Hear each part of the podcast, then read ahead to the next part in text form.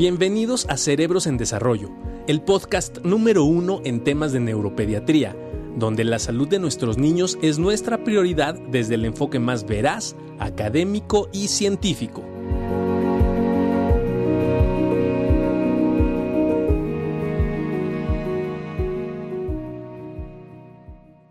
¿Cómo han estado ustedes? ¿Cómo se sienten? Espero que ya la ola de contagios ha venido bajando un poco, ¿no? En teoría. Ajá. ¿Sí será cierto o no? Este. Gracias a todo, todo por Santi, todo por Emi, todo por todos. Todos. Buenos días, Ah, Trini. mi queridísima Alejandra, Permíteme. gracias por todo el soporte desde Monterrey, desde Baja California, desde Mérida, de toda la gente que nos ha estado. Muchas, muchas gracias, muchas gracias. Iliana, Laura, Sony, a Trini, Maribel, mucho, sí, muchas gracias a todos. Y vamos a retomar mucho de pues de las pláticas que tenemos que renovar, ¿no? Sobre todo por nuevos conceptos de una serie de situaciones. Este, muchas gracias, muchas gracias. Aquí estamos, Acá andamos. aquí andamos. Muchas gracias, mami. Ahí estamos. Entonces, este, ¿cómo estás, Juan Carlos? Viendo aquí este, todavía en medio de este nuevo repunte de casos, en medio de esta necesidad de seguirnos cuidando, ¿no? no? Porque de repente este, parece que bajamos la guardia y otra vez repunta. Bien, este, No, solo porque la idea de esto era empezar a hablar. El jueves tenemos una plática muy interesante para hablar de epilepsia refractaria. ok. Y aquí yo creo que es muy importante hablar de epilepsia y poder diferenciar, Juan Carlos, porque otra vez ha habido muchos casos, o hemos visto muchos casos, de niños que tienen crisis convulsivas, pero que no es epilepsia. Y de repente los papás quedan en esta confusión grande. Fíjate, y, y- Y la otra, bueno, Ah, nomás adelante, para, adelante. para decir lo que Sí, queremos sí, sí, sí. tratar y luego se me, se me vaya. no, adelante, el- adelante. el Los omegas. es si yo tengo un electroencefalograma anormal, ya tengo epilepsia, aunque yo no tenga manifestación. Qué buena pregunta. Eso es muy importante, porque ahora Y pasa muy frecuente, pasa más frecuente de lo que pensamos. muy frecuente. Y la otra es también, bueno, ahorita vamos a ir resolviendo algunas situaciones. Entonces, ¿qué es epilepsia? Fíjese, ya lo habíamos comentado, ojalá, eh, va- vamos a ir actualizando algunos de los temas, ¿no? Para que obviamente este, estemos todos al pendiente. Pero fíjese, yo, hay, hay dos situaciones. Una cosa es como tal la, la, de- la definición de lo que ocurre en epilepsia, qué es lo que ocurre en epilepsia, que es, una, es, una- eh, eh, es un trastorno caracterizado por un movimiento anormal, anormal, pero que está generado por una descarga anormal de un grupo de neuronas de la corteza cerebral que extiende ¿no? este, esta descarga en ocasiones a una parte del cerebro o a todo el cerebro. Oye, cuando dices un grupo de neuronas, ¿cuántas neuronas son? Son 24 neuronas, ¿no? y, y a veces 25, 26, depende de la organización. No, vamos, eh, lo, lo hablamos como un foco, ¿no? Como, una, como un grupo en el sentido de una localización, de una región cerebral. Que son Millones. millones. millones. El problema cuál es, o que esas millones de, de neuronas de repente descarguen, tengan descarga, estamos hablando de, de tal cual de, de una descarga eléctrica, ¿sí? Entre las neuronas, pero que esas neuronas que descargaron tengan la capacidad de contaminar al resto de neuronas que estaban tranquilitas, o bien por ciertos mecanismos de nuestro cerebro, el cerebro sea incapaz de controlar y modular esta descarga que se origina en el cerebro y entonces se generaliza y puede prácticamente contaminar a todo el cerebro. O bien, también existe la posibilidad de que esas descargas en esa zona se queden solamente ahí. Y eso lo conocemos como epilepsia focal. Está en un foco y siempre es el mismo foco. Siempre es, Foco es por focal. focal, focal. Que eso es lo que ahora nosotros decimos, bueno, ¿y qué tipo de epilepsia tiene? ¿no? ¿Qué epilepsia? Tiene una epilepsia focal. que es una adaptación al, al inglés, ¿no? Que ellos lo pusieron como focal, porque antes se llamaban parciales. Parciales. Mucha gente sigue diciendo crisis parciales, pero, pero el problema de la palabra parcial es que se entendía como que, pues era como pedazo de, y no lo que significa que es un foco específico. Lau, me voy a detener. Si tu niña tiene seis años y le hicieron electro, lo más importante es por qué se lo hicieron. Exactamente. Porque de repente resulta que el niño es berrinchudo. Ahorita vamos a tocar eso. Le hacen un electro y entonces uno está muy angustiado y le dicen que sí tiene una normalidad. Ahorita vamos sobre eso. Pero entonces, epilepsia es Ahorita vamos, Claudia. que hay una serie de manifestaciones que no tienen que ser necesariamente, es muy importante, motoras. Puede haber Arresto del movimiento. arresto de movimiento, sí. problemas de que se van, se quedan, problemas cognitivos, pero que la descarga es una descarga normal. Ahora, todos descargamos. ¿Tú descargas? Siempre. siempre, sobre todo en la mañana. o sea, la descarga es como el, el- el corazón. El corazón late todo el tiempo.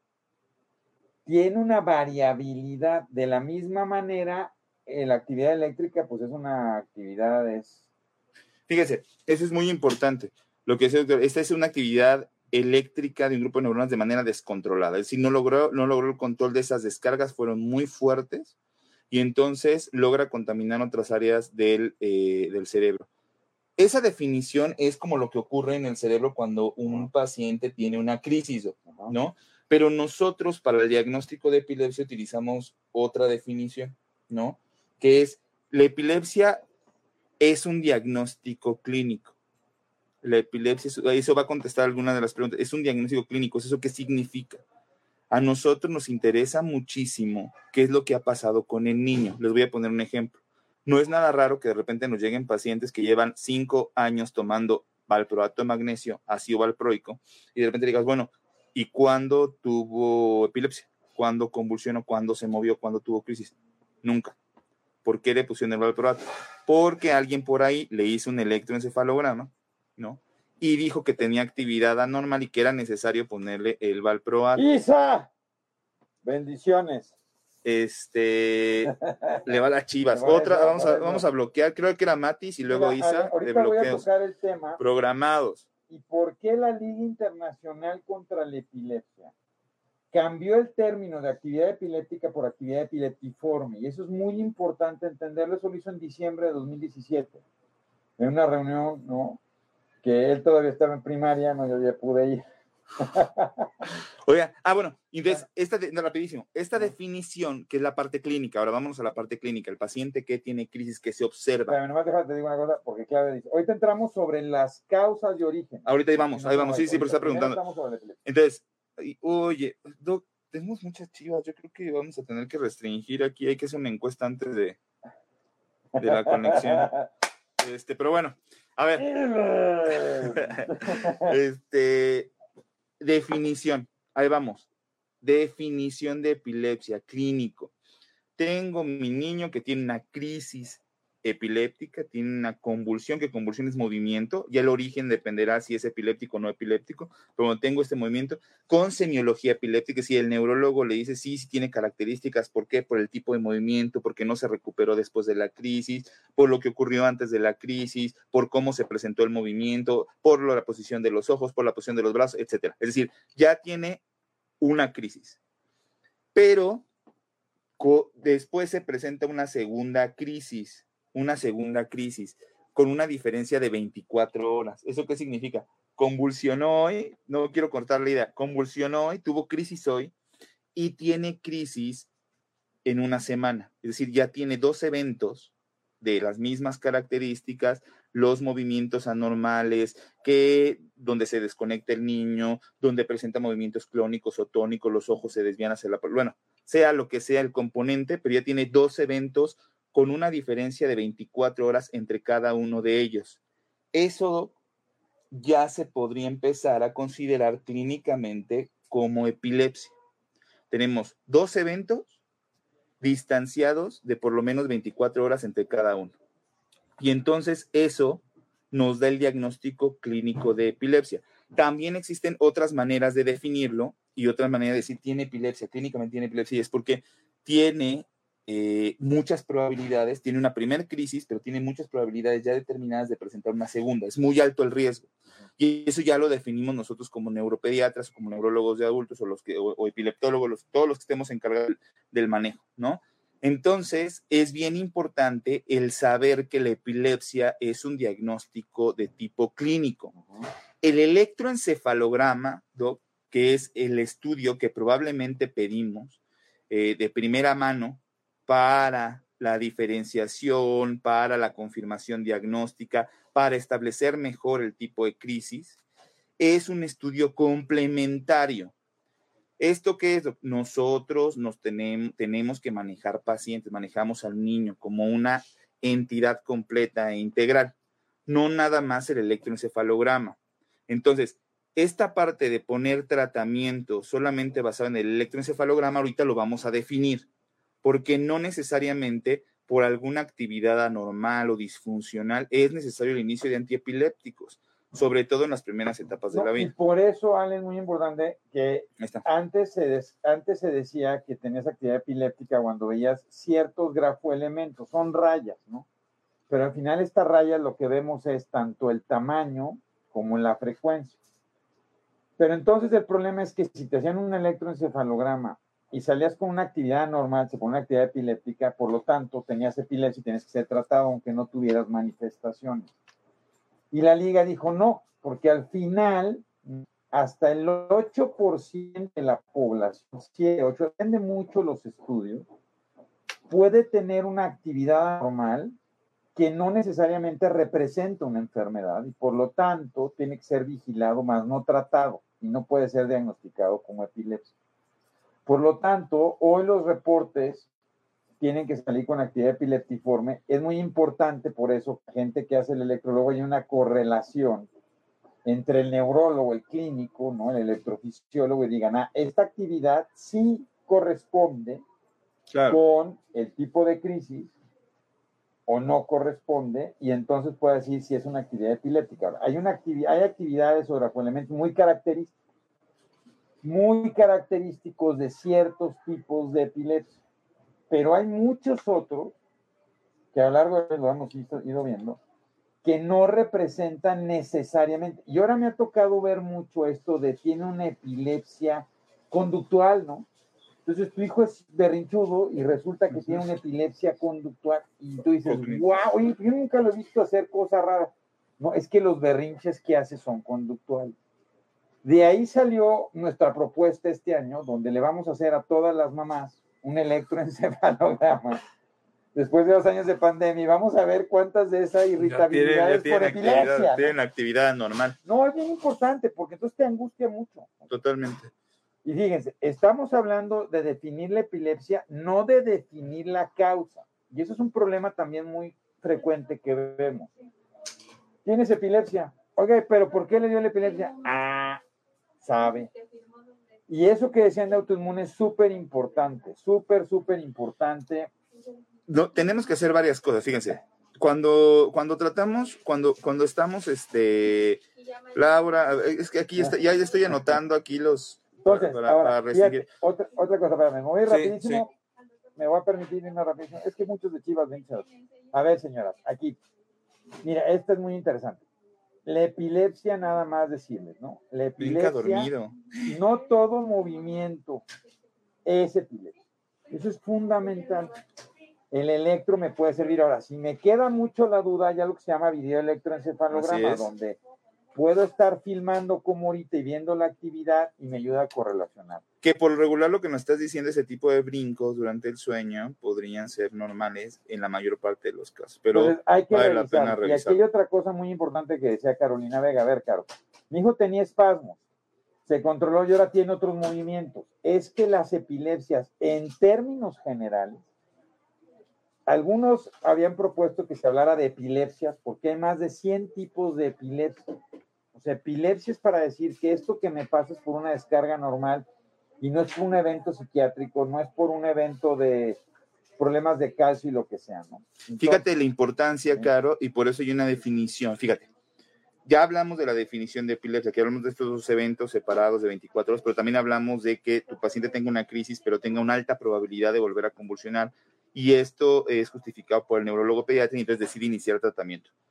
Ahora, también tenemos que hablar de en qué momento podríamos considerar que la epilepsia fue resuelta. Está muy bien definido y de repente ahí fallamos mucho en la información. Para que se considere una epilepsia resuelta, tienen que pasar 10 años de tu niño, en este caso, sin crisis. 10 años, Caro. 10 años de tu hijo sin crisis para que la epilepsia se considere resuelta. Dentro de estos 10 años, ¿sí? Por lo menos, mínimo, tuvo que haber pasado cinco años sin recibir tratamiento.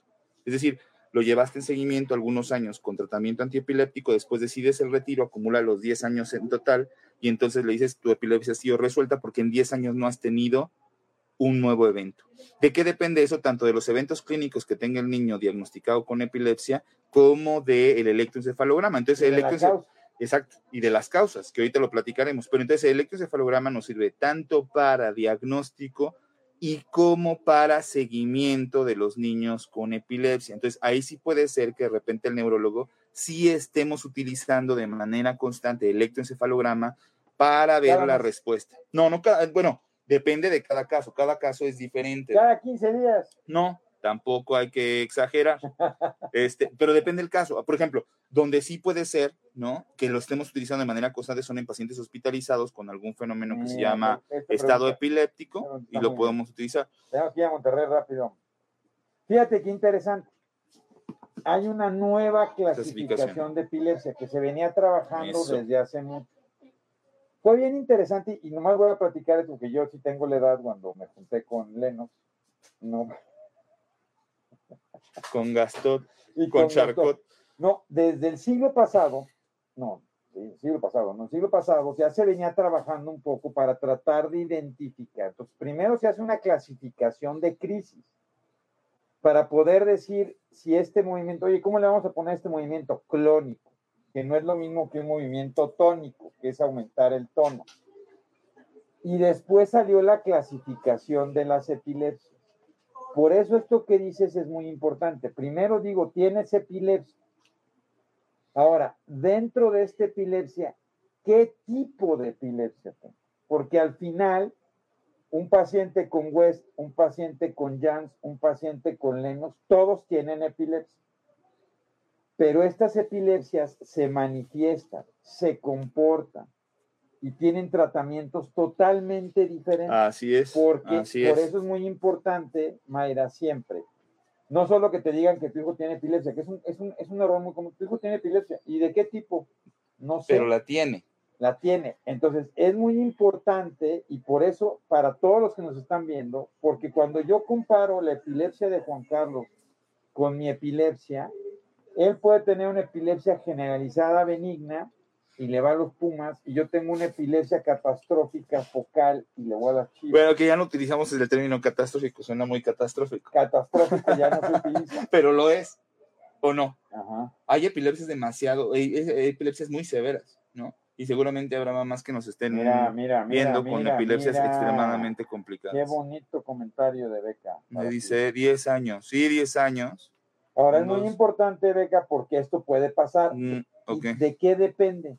De la causa, depende del origen. Bien, al final, ya decía el doctor, entonces tenemos, tenemos al niño que es diagnosticado con epilepsia o la persona que es diagnosticada con epilepsia. Ahora viene un reto bien importante, porque la me dice, bueno, entonces es epiléptico, sí es epiléptico, necesitamos tratamiento. Y además empiezas a estructurar tú tus medicamentos con sus combinaciones con el fin de intentar cubrir lo mejor que se puede esta actividad epileptiforme, ¿no? Ojo. Y disminuir evidentemente el número de crisis y mejorar la condición clínica. Pero la siguiente pregunta es, ¿y por qué le pasa? ¿Por qué tiene epilepsia? ¿De dónde viene eso? Entonces, tenemos que ir a determinar el origen de esa epilepsia. Se llama etiología para nosotros, origen de la epilepsia. Mira, nosotros no, la idea nada más de esto es, y vuelve a salir, ¿no? El electro sale alterado y dicen que tiene epilepsia generalizada. Un error muy común es que durante el sueño cambian los patrones y son diagnosticados con crisis. Lo más importante es platicarlo con el neurólogo, ¿no? Y decir, a ver, explíqueme por qué, porque aunque tenga el electro normal, no quiere decir que tenga epilepsia. Eso es bien importante, ¿no? sí, pero si son crisis, sí es epilepsia. Las crisis de ausencia sí es un tipo de epilepsia. Es un tipo de epilepsia que se considera, por ejemplo, benigna. ¿Por qué se considera benigna? Uno, porque tiene un origen genético porque tiene un poco impacto sobre la evolución del desarrollo, aunque sí afecta, si no se trata.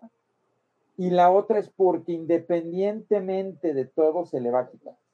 Así es, y dice, también aplican, también aplica, el seguimiento es el mismo para cualquier diagnóstico de epilepsia. Para cualquiera. Aquí lo que pasa es que hay algunas epilepsias que son más edades dependientes, no ocurren en niños en ciertos grupos de edad, este, que con mayor facilidad que en otros. Entonces, obviamente lo que buscamos o lo que esperamos con las ausencias típicas, hablamos de las ausencias típicas con componente benigno, es que por lo regular ocurren en esta etapa del escolar, ¿no? Y posteriormente ya en el adolescente Quiero tiende a mejorar. Porque el jueves, el jueves vamos a hablar de epilepsia fármaco-resistente, Nayi. No Y en- ah, mira qué interesante, porque dice inició con convulsiones cerebrales, habrá que ver la. Entonces hay que ver, porque dentro de Paloma. este tipo, hay, dentro de las epilepsias, lo voy a decir muy rápido. Los estudios, hay estudios que se hicieron hace mucho tiempo, sobre todo el estudio más importante se hizo en Gran Bretaña, ¿no? Por el doctor, este, se me fue el apellido, donde demostraron que en general a nivel mundial, el 40% se resuelve 30. con un solo medicamento antiepiléptico. Otro 30% se resuelve con dos o tres antiepilépticos. Y hay un grupo que representa a veces entre el 15 y el 20%, el 25 dicen algunos. Hasta dependiendo 30 series. Las series que no se van a controlar con fármacos. Entonces, esto lo vamos a hablar el jueves, porque esto depende de el tipo de epilepsias, del origen de las epilepsias y lo que está pasando. Lo vamos a invitar a leer. Sí, lo vamos a invitar, vamos a Ale, invitar. que se acabe de recuperar. Las epilepsias hereditarias, Que ahí vamos sobre el origen. el origen. Sí, sí, hay algunas que sí. que no. Ves bien importante, porque gran parte de eso se va estableciendo en una buena historia clínica detallada cuando evaluamos a los niños con epilepsia. Y empezamos a preguntar si hay familiares con epilepsia, qué tipo de epilepsia, desde cuándo convulsionan, además de toda la historia perinatal en cada uno de los niños. Entonces siempre preguntamos condiciones maternas, condiciones durante el embarazo, infecciones, sangrados, diabetes, hipertensión, este, y todo lo que nos vaya orientando a qué pudo haber ocasionado que el niño ten- tenga epilepsia. Pero entonces tenemos desde factores genéticos, ¿no? Eh, que ahí nos preguntaban, ahorita hablaremos rápido de los paneles genéticos, claro que los solicitamos, depende de cada caso, porque decían, todos los Lennox necesitan, no necesariamente, no todos los Lennox necesitan, porque hay Lennox que pueden ser bien estructurales, bien definidos y no es necesario, pero bueno, tenemos causas genéticas, es decir, existen alteraciones eh, genéticas o demostradas genéticamente que están implicando o epilepsia o que incluyen epilepsia. Segundo, causas estructurales, es decir, hay lesiones, ¿no? En el cerebro que no pudieron, lesiones, malformaciones, no, no se formó eh, de manera adecuada, hubo infartos durante el nacimiento, hemorragias durante el nacimiento, situaciones que están obstaculizando el desarrollo cerebral y que además me causan epilepsia, ¿no? Esa es la parte estructural. Hay situaciones como infecciosas, claro. Ahí nos preguntaban, le dio una encefalitis viral, una encefalitis por virus, le dio una infección y esa infección desencadenó entonces epilepsia y a veces la epilepsia nos acompaña a lo largo de la vida después de este evento este, infeccioso. Viene esta parte que nos están preguntando mucho. Sí hay un área, hay una, una un, un epilepsia de tipo autoinmune. Cada vez cada vez diagnosticamos más tipos de epilepsias, pero sin embargo, también les tengo que decir, cada vez sobrediagnosticamos más las epilepsias autoinmunes de manera incorrecta. Y así lo quiero decir francamente, me atrevo a decir que del 100% de pacientes que veo con, con epilepsia autoinmune en la consulta, solamente el 50% realmente la tiene. Y la otra es, bueno, no le encontré una causa a la epilepsia, no es estructural porque la resonancia se ve bien, pero tampoco es genética porque ya le pedí los paneles, entonces autoinmune, ¿no? Y vamos a darle manejo con esteroides, con gamma globulina, vamos a internarlo para poner el rituximab y demás, y de repente no, ni siquiera se ha demostrado a qué anticuerpo está relacionado ese tipo de epilepsia. Entonces, tengan, obviamente hay que tener una integración del diagnóstico muy ampliado para poderlo, eh, para poder asesorar a los papás. Nos preguntaban ahí los paneles genéticos. Hacemos paneles genéticos frecuentemente, sobre todo, en, por ejemplo, ahí nos decían algo muy interesante. Dice, tengo un paciente que tiene epilepsia refractaria, pero ahí dijo una mamá, dice, empezó con crisis febriles. Ojo con eso, ¿no? de repente puede haberse extendido y a lo mejor ya ser un niño de escolar o adolescente con crisis y que todavía se relacionan con fiebre, por lo regular eso tiene una relación genética Por y los paneles te sirven. Por ¿no? eso, Naye, te recomiendo que vea, vayas leyendo Dravet, Así es. síndrome de Dravet. algo tiene que ver con la tiroides solamente, pero en general la tiroides, a menos de que haya una situación muy grave, pero en general no. Ahora, específicamente para lo que dice esta mami JMMG, la encefalitis autoinmune, que es un proceso inflamatorio del sistema nervioso central desencadenado o mediado por anticuerpos y defensas, puede causar epilepsia y como eh, situación eh, de comorbilidad o como esta parte de, de, procesos crónicos o a largo plazo nos puede dejar epilepsia, la encefalitis autoinmune. Mira qué bonito, me encantan esos electros. Estos electros donde el, el entecimiento focal derecho, temporal izquierdo, puede tener epilepsia, no sé. ¿Por qué? Porque la epilepsia, ya lo dijo Juan Carlos, el diagnóstico es clínico si a mí me presentan este electro y, el, y es mío, o sea, yo diría, si yo me hice un electro porque quería ver cómo andaba, ¿no? No, ya valí. Y me presentan esto, ¿qué harías? Yo no, yo me tengo que medicar. yo no le encontraría otra, otra solución. Pues no, no, o sea, no, no le doy valor. A ver, le voy a poner un escenario. Mira, te voy a decir porque el otro día, e, e, este es muy bueno, este es muy bueno. Este, tema es interesante. El otro, hay una cantidad, cuando te mandan a hacer paneles genéticos, puede haber una variabilidad de expresiones heterocigotas, esto es que no está bien manifiesto y que de repente se pueden relacionar con enfermedades. Y ahora están diciendo, no, no, ya ustedes, 17 años, 3 meses, 5, va a tener una enfermedad degenerativa porque este, tranquilo Recordemos que todos los estudios, todos, son soporte de la clínica. No quiere decir que no tengan un gran valor. Quiere decir que necesitamos tener un equipo que permita trabajar y concientizar eso. Pero esto, como estos resultados de electro, vemos millones. Y desafortunadamente de gente que no le da el peso específico para peso específico para la clínica del paciente. Entonces, sí es súper, súper importante.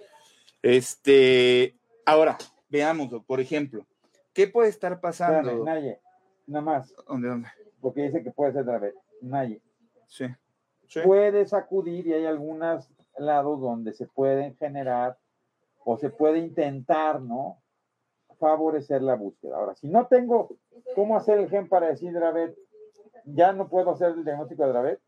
No, es clínico. El y electrocefalográfico. Y electro Ojo con eso. Ahora, ojo con eso, habla con tu neuropediatra, Naye. Eh, los paneles ahora son mucho más accesibles, mucho más accesibles. De hecho, ya hacemos un número de paneles mucho más incrementado debido a que se ha ido eh, bajando el costo de los paneles y nos permite poder mandar a estudiar más a Estados Unidos. Qué bonita pregunta.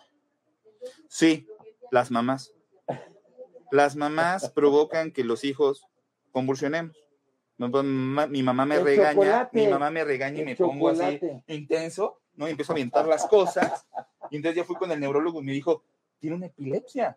Porque se frustra, es, por su culpa. Es tu culpa. Y es más, como le está exigiendo de más sí. en línea, usted provoca la epilepsia. Ande. ¿Cómo ven? Oiga, oye, seguro, mire, así yo siempre le digo, seguro, señora, se cayó su hijo de la cama. De la cuna entre los siete y los nueve meses. Seguro se le cayó. Y eso es lo que le está generando esta actividad epileptiforme. Y usted tiene la culpa. Madre. Y, te quedas con ese pendiente, ¿no? Y luego, un día vi una señora que el chavo tenía epilepsia controlada, ¿no? Y fue a Cancún y le dijo la doctora que no le podía dar el sol, porque el sol calentaba la cabeza e irritaba las neuronas y te produce crisis. Ande, esa no te la sabía. Oigan. Y les quitan el chocolate, les quitan el café, les quitan los refrescos de cola, les quitan, este, pues ya, pues mejor mete. Bueno, yo, yo sí, pero en dieta cetogénica, que eso lo platicaremos en algún momento nuevamente, pero eso es muy específico. No hay ninguna restricción para los pacientes La necesita, es recomendable realizar una tomografía a un paciente de un año, ocho meses. Para, Depende. ¿Para qué la necesitas? La necesita. A ver, Sochi, factores, no. Mira, la verdad es que estos factores que te acabamos de decir, ¿no? Ni la crianza, ni los regaños, ni que el niño esté extremadamente este, sobreprotegido, ni etcétera. ni, ni, el frío, ni el calor, ni, ni nada de eso provoca crisis. A veces existen algo que se llaman crisis reflejas Eso sí puede pasar, es rarísimo que ocurra, ¿no? Pero que de repente tengamos niños que convulsionan cuando están leyendo, que convulsionan cuando los toca el agua, este, que convulsiona cuando tienen fotoestímulo. Es rarísimo. Es raro, pero eso ya tu neurólogo te lo dirá, pero en mayor parte, la mayor parte de los casos no. Y la dieta, pues es libre, o sea, a menos que tu neurólogo te diga, ¿sabes qué? Vas, vamos a llevar un régimen específico para epilepsia, donde vamos a restringir esos alimentos con el fin de favorecer el control de crisis, bueno, eso ya es independiente. De las tortas, Sí, no, no. Ahí está que evitar aseolarse. No hay ninguna indicación. No hay ninguna indicación. A ver, Yana, eso afecta a niños con epilepsia y sin epilepsia. Esto es en general. Y también depende si el electroencefalograma nos está aportando que el niño pudiera ser fotosensible, siempre y cuando tuviera epilepsia, ¿no? Que, que eso es una, de las situaciones importantes. Ahora, fíjate qué interesante, ¿no? Porque hay muchas, las ausencias son fotosensibles. Así es. La epilepsia de Janssen es fotosensible, pero si está bien tratado, en general, eso ayuda a que se regule muchísimo. Y pues tener una, una calidad de vida adecuada, ¿no? Adecuada, ¿no? Y hay algunas características que se pueden hacer, ¿no? En pacientes más refractarios a tratamiento. Lo que te puedo contestar es la televisión, las pantallas en un uso excesivo, no moderado, por supuesto que pueden no favorecer el adecuado desarrollo de cada uno de los niños, impactando en procesos específicos del aprendizaje, lenguaje, lectoescritura, condiciones matemáticas. La necesita, por favor, hay, una, hay un video, hay una plática que tuvimos en YouTube, Busca los cerebros en desarrollo sobre esto, resonancias y tomografías. Es fundamental. Si tu hijo tiene epilepsia, sí o sí tiene que tener un estudio de imagen y sí o sí tiene que ser resonancia. La tomografía se queda muy corta. Es más barata, sí, pero me deja un montón de cosas que no veo. Y se puede hacer desde el primer día de vida, ¿no? Claro que se puede diagnosticar, Laura, con el electroencefalograma y con el tipo de crisis, con la parte clínica y electro lo podemos diagnosticar. A veces tiene correlato genético, es una realidad, pero el tratamiento, eh, vamos, si ya está definido como Lennox-Gastaut, es un tratamiento que conocemos de manera adecuada sí nos apoyamos mucho. Por ejemplo, eh, nos apoyamos mucho en esos paneles genéticos, en algunos tipos de epilepsias, donde por la sospecha clínica y el tipo de electro, tú piensas que pudiera tener un trasfondo genético. ¿Para qué nos sirve tener un gen determinado? Acá lo acabo eh, con algunos pacientes de la semana pasada, hicimos por ahí un par de, de diagnósticos exactamente de genéticos, y entonces ya sabes a qué gen o qué gen puede estar alterado según el panel y según la interpretación que se le dé al mismo. Y entonces te ayuda un poquito a la toma de decisiones de, medicamentos, porque entonces hay medicamentos que pueden hacer que esta epilepsia mediada por cierto gen o causada por eh, cierta lesión en cierto gen, eh, pudiera favorecerse. Y también eh, te ayuda a decidir medicamentos que tienes que evitar si alguno, algún gen en específico se encuentra patogénico. Entonces, eso es lo que estamos buscando actualmente con la realización de ciertos estudios genéticos, que no todos son paneles genéticos. Ojo con eso. Entonces, eh, siempre el apoyo de un buen genetista es, adecuado. no ha presentado convulsiones. Puede afectar su ritmo de sueño, ya que si no duerme más de seis horas. Yo lo que te sugeriría, Suki, es realmente confirmar ese diagnóstico. Eh, ah, recuerden que dentro de los abordajes que hacemos y la exploración física, el neurodesarrollo para nosotros es fundamental.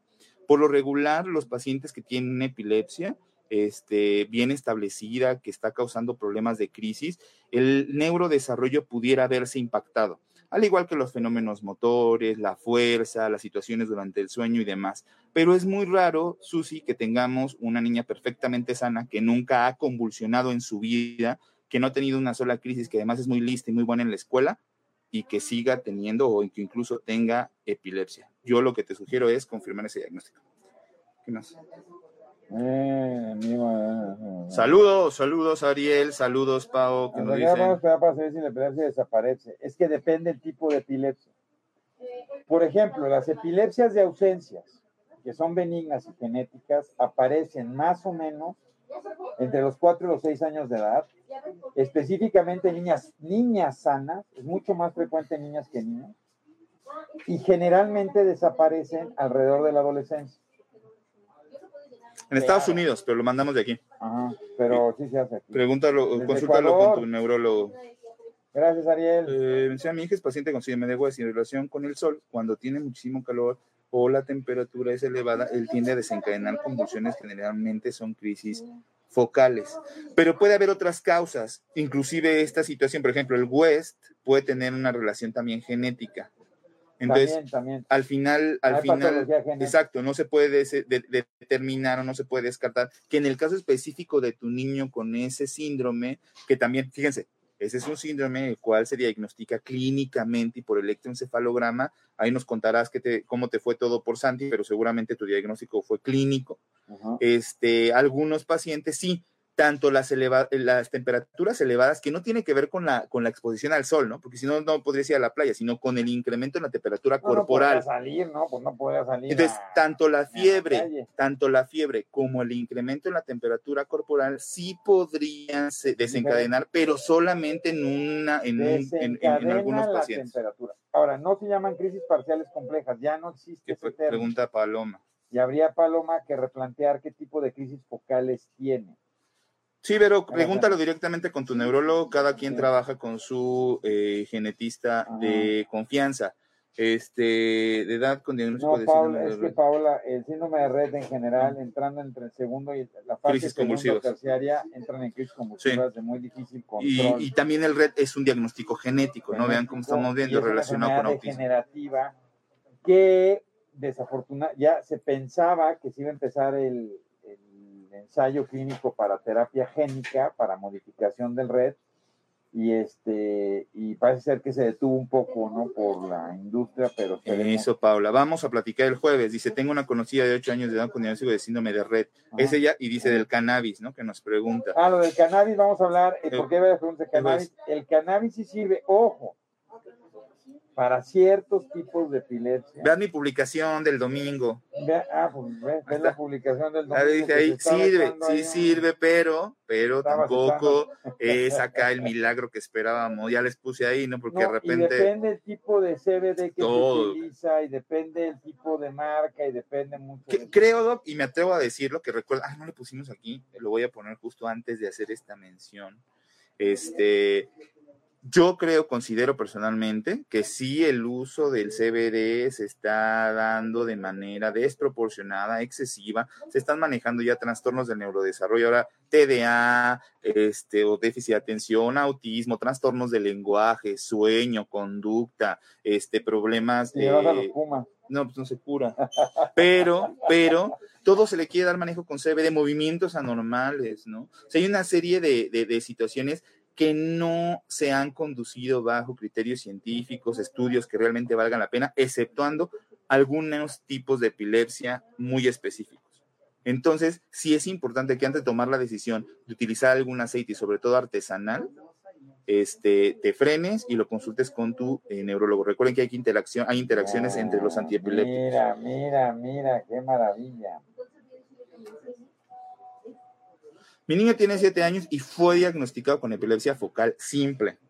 Son crisis subclínicas, no se convulsiona. Fue diagnosticado con TDA, trastorno de lenguaje, desfase de dos años en su maduración y coeficiente intelectual limítrofe. Entonces, yo lo que te recomendaría, Brenda, yo lo que haría en este caso, cuando, si, si, si, si fuera una consulta, no lo querías analizar si realmente tu niño tiene epilepsia nuevamente y no todo está basado en un trastorno del neurodesarrollo. ¿No? Por eso lo analizaría, porque tendría que ver que realmente cumple criterios para epilepsia. La, crisis es clínica. O hay, hay este, ¿cómo se llama? Hay preepilepsia. Hay preepilepsia, hay síndromes de pre preepilépticos los que le van a la América. ¿Alguien ha sido diagnosticado con preepilepsia? Oigan, por cierto, ven, maestro Juan. Vamos a invitar al maestro Juan Hernández, presidente, de la Sociedad, de la Sociedad Mexicana de Neurología Pediátrica, y que tienen un congreso, donde va a haber un congreso para papás también, ¿no? Sí. En mayo, ¿cuándo es? El, 16 de mayo, el congreso es del 16 de mayo al 21, pero la parte de los papás y maestros va a ser el 16 de mayo y va a ser de manera virtual, entonces este... Luego nos pasas para invitarlos a todos. Sí, claro. Aquí lo compartimos. Y, para que lo veamos en un gran congreso y también dirigido a papás. De lujo. Sí, sí, claro que sí. Oye, sí nos preguntaban si hay un síndrome preepiléptico por irle a la América. Ah, pues no, al contrario, es un prefelicidad. Garantiza. Este, Entonces, este, se lo, se lo mandamos, ¿no? Con el, Sí. eh, nuestro jefe, nuestro. Ahí dice, yo quiero congreso. Sí, claro. Les vamos a compartir las redes de la Ciudad Mexicana de Neurología Pediátrica para que, lo puedan ir siguiendo. Síganos, por favor, y ahí va a ser un día maravilloso con los mejores neuropediatras del país y del extranjero para hablar con sus papás. Así es, la Perfecto. verdad es que estamos Que programando. América ni con cannabis, ¿ves? No, no jalan, no jalan, ni- ¿eh? Y con THC, es un gran congreso, ¿no? El maestro está trabajando muy fuerte sobre eso, entonces, este, síganlo, por favor. De lujo. No, gracias. gracias, Doc. No, gracias. Les compartimos las redes para que lo, para que lo puedan seguir. ¿no? Y, y, Mi pues, también este, que a veces, a veces tiembla. sí, Sí. claro que A ver, ojo con esto, eh, es muy importante porque ahí vienen todas las preguntas. Ya lo comentamos y también pueden checar los lives y lo repetiremos. Existen movimientos anormales en el paciente pediátrico en diferentes grupos de edad, ¿sí? Donde esos movimientos pueden ser anormales, pueden presentarse y desencadenarse de manera muy rara, pero no todos esos movimientos son epilépticos no todos esos movimientos son epilépticos. Entonces, es bien importante y para eso nos sirve muchísimo la exploración física y también nos sirve muchísimo el electroencefalograma para determinar si realmente hay un componente epiléptico en los movimientos anormales de tu niño. Pero entonces, no todo movimiento anormal, no todo movimiento anormal es sinónimo de epilepsia. Ojo con eso, y eso es muy importante. Y más, todo problema del desarrollo. Y pongo esto de. Maite porque hay muchos, muchos que se diagnostican con Landau-Kleffner. Tu hijo no habla porque tiene una epilepsia específica en la región del lenguaje y entonces le voy a dar un antiepiléptico porque esta manifestación de Landau-Kleffner. Lean el diagnóstico de Landau-Kleffner. Pero Y- es rarísimo. Y lo iba a decir, aquí está otra vez, los diagnósticos de neurodesarrollo, estos trastornos, estos dos trastornos que tú nos están Son diciendo, clínicos. son clínicos, no requieres de electroencefalograma para el diagnóstico. Tu pregunta es, ¿para qué les hacen electros? ¿Para qué le podrían llegar a hacer electros Mira, a un niño con Te lo autismo? voy a poner así de fácil. Ahí está que nos están viendo. ¿Tendrías que hacernos un electro para ver quién es el más joven de los dos? No, se ve. Entonces, el electroencefalograma no va a definir que yo soy más grande que Juan Carlos en edad. Se ve. Eso es clínica. La clínica ahí está. Claro, también soy más inteligente porque le voy a las chivas y a los pumas. Bueno, eso es- también se ve. Oigan, fíjense, esta parte, ¿para qué se podrían llegar a pedir en casos muy específicos de autismo y de déficit de atención? En el caso de que se presenten movimientos anormales o en el caso de que tengas una sospecha de una comorbilidad con epilepsia. En ese caso, por supuesto que el electroencefalograma es muy valioso y se puede solicitar. o que, por ejemplo, puedas pensar que tiene una- un problema cerebral, una malformación, me está dando una actividad, y entonces replantea lo que está pasando y le puedes dar sustento a muchas cosas. ¿no? Oigan, y la otra es, este, ¿Por qué pero no para diagnóstico no, para diagnóstico no, ojo con eso, no No. necesitas el electro para diagnosticar TEA ni TDA, es diagnóstico clínico. La Aquí aplicación, entren a su Apple Store, entren a su, eh, ¿cómo se llama? La de... Susana, sí, hicimos un estudio que no hemos acabado de ¿Dónde, publicar y hay que hablar con Mario. Ah, sí, Saludos a Mario. claro que sí. donde las epilepsias, los primeros años de vida, tienen un impacto sobre el desarrollo del lenguaje, sí. Es una comorbilidad. Probablemente la epilepsia tiene 80% de comorbilidades. Esto es, en un 80% se asocian con problemas de otro tipo. La Pero eso no quiere decir, es muy diferente, que el origen del problema del desarrollo tenga que ser la epilepsia o la actividad anormal. Ojo.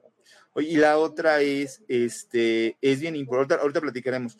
Cuando diagnosticamos ya una vez la epilepsia, cuando intentamos llegar al origen de la misma, no podemos olvidarnos de esto que se llaman comorbilidades.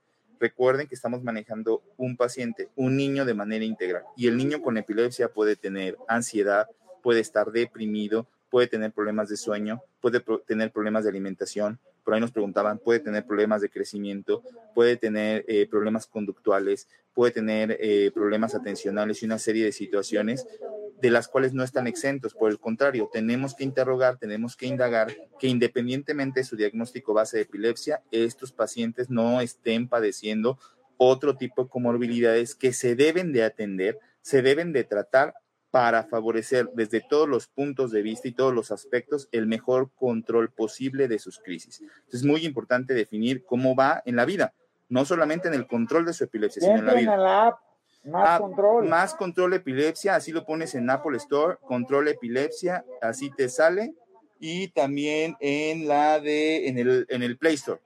En las dos, control epilepsia es un diario donde pueden ir registrando crisis de sus niños con epilepsia, pueden registrar sus medicamentos, tiene un botón de alarma para que se active en caso de que el niño esté presentando una crisis con los contactos preguardados y tiene un montón de información sobre epilepsia, sobre medicamentos para la epilepsia, cómo funcionan efectos adversos y una serie de información que no se van a arrepentir. Tráiganle su celular, se llama Más Control Epilepsia, se las enseñamos y descárguenla en su, este, en su, en su Apple Store o en su Play Store y ese rollo. Este, ahí lo pueden, lo pueden tener.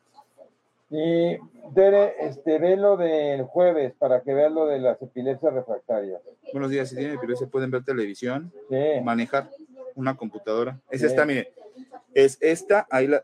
Ay, ay, ay, ay, ay, no, que es acá, perdón. Ahí está, ahí dice más, más epilepsia. Ahí está, saliendo perfecto, más epilepsia. Y entonces le damos clic a la aplicación y ya me sacaron. Gracias a mis residentes. Eh, la verdad es que también vamos a tener un programa para hablar de los efectos secundarios de los fármacos, pero sí por la cantidad de azúcar que tiene. eh, Ahí está la, ahí está la todavía no sale la iOS. Ah, está pendiente iOS. Eh, para la cantidad de azúcar que tiene, algunas no es tanto el, el principio activo, sino la cantidad de azúcar que puede producir caries rampantes, sobre todo si no tengo una buena. Falta Maru, falta, todavía falta. Hay una actualización, pero falta la última No, para iOS. Ah, Depende, Eva, depende, Depende. Eva, depende de las comorbilidades que pueda sospechar en el déficit de atención. Por ejemplo, hay pacientes con epilepsia, con epilepsia, donde la comorbilidad, una de las principales comorbilidades en epilepsia es el déficit de atención con hiperactividad. Entonces, al final, por supuesto que se pueden solicitar electroencefalogramas en pacientes con déficit de atención, así como se te puede solicitar a ti en caso de que presentaras algún movimiento anormal o alguna situación que hiciera sospechar clínicamente que hay una normalidad en, en el funcionamiento eléctrico de tu, de tu cerebro. Por supuesto que se pueden solicitar. A lo que vamos es, no es parte del diagnóstico. Con ver un electroencefalograma, yo no puedo diagnosticar déficit de atención. Tengo que ver al niño, tengo que conocerlo, hablar con él, ver cómo le va en la escuela, ver cómo le va en la casa, ver una serie de situaciones, ahora sí, ambientales, con el fin de conocer si cumple criterios clínicos para déficit de atención o para autismo. Ojo con esa diferencia. No se requiere para diagnóstico. Ya, ya tiene, amé la, la aplicación. Qué bueno, Beca. Sí, ahorita descarguen la, la actual, la actual, la más nueva, eh, este, para dispositivos Android y pronto para iOS. Gracias, Diana. Ah, y nos comentó, sí. Sí, el seguimiento dental, ya lo decía el doctor Barragán, es fundamental para los No, pacientes y- que y toman antiepilépticos. ¿no? Este, sobre todo los que tomen jarabes. Sí, les los, va, les va medio este, mal. Hay jarabes que tienen mucho azúcar, entonces si le das el antiepiléptico y no limpias los dientes, aunque sea con agua, se va a acumular el azúcar en los dientes y esto genera caries. Te voy a contestar rapidísimo, Paloma. Más bien, en esos casos, tanto la PSI, el daño motor, como la epilepsia, seguramente es secundaria a una lesión cerebral. Exacto. Entonces, Es así. el origen es la lesión cerebral que da múltiples manifestaciones. En COVID, el COVID no solo produce fiebre, también produce tos, dolor de garganta, puede producir este, dolores musculares. Ahora, a lo mejor a Juan Carlos nada más le dio fiebre y tos y a mí me da este, dolor muscular y de articulaciones. Incluso la misma, el mismo agente o la misma alteración cerebral puede dar una expresión diferente de la enfermedad. Por eso siempre decimos que lo que vemos son enfermos, no vemos enfermedades. Cada uno tiene una característica y tiene un proceso diferente. Por lo tanto, se tiene que personalizar. Yo sé que es muy común que en los chats de papás, en los chats de los colegios, entre mamás digan, oye, mi hijo tiene epilepsia y el mío también. Y a lo mejor los dos tienen epilepsia de ausencias, pero puede ser que los dos tengan situaciones y una expresión diferente. Por eso, incluso los tratamientos pueden ser diferentes.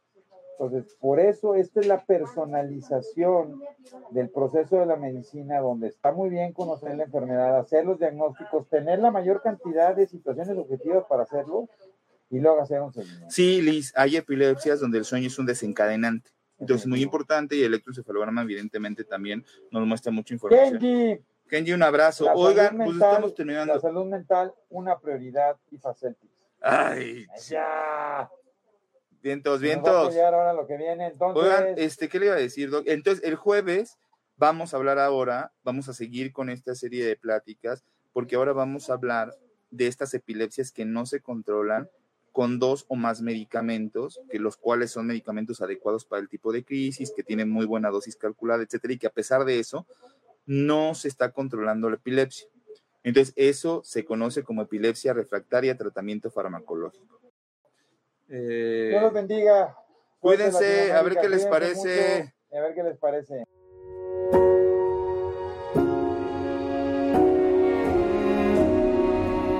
Cerebros en Desarrollo, el podcast comprometido con la idea de que en los cerebros de nuestros niños no hay límites. Síguenos en nuestras redes sociales. En Facebook nos puedes encontrar como Neurología HIM, en Instagram como arroba Neuropedia HIM, nuestra página web es cerebrosendesarrollo.com y si tienes cualquier duda o comentario, por favor escríbenos al correo electrónico cerebrosendesarrollo@gmail.com. Si este episodio crees que le puede ayudar o servir a alguien, por favor compárteselo. Le podrías estar ayudando mucho más de lo que te imaginas. Nos seguimos escuchando.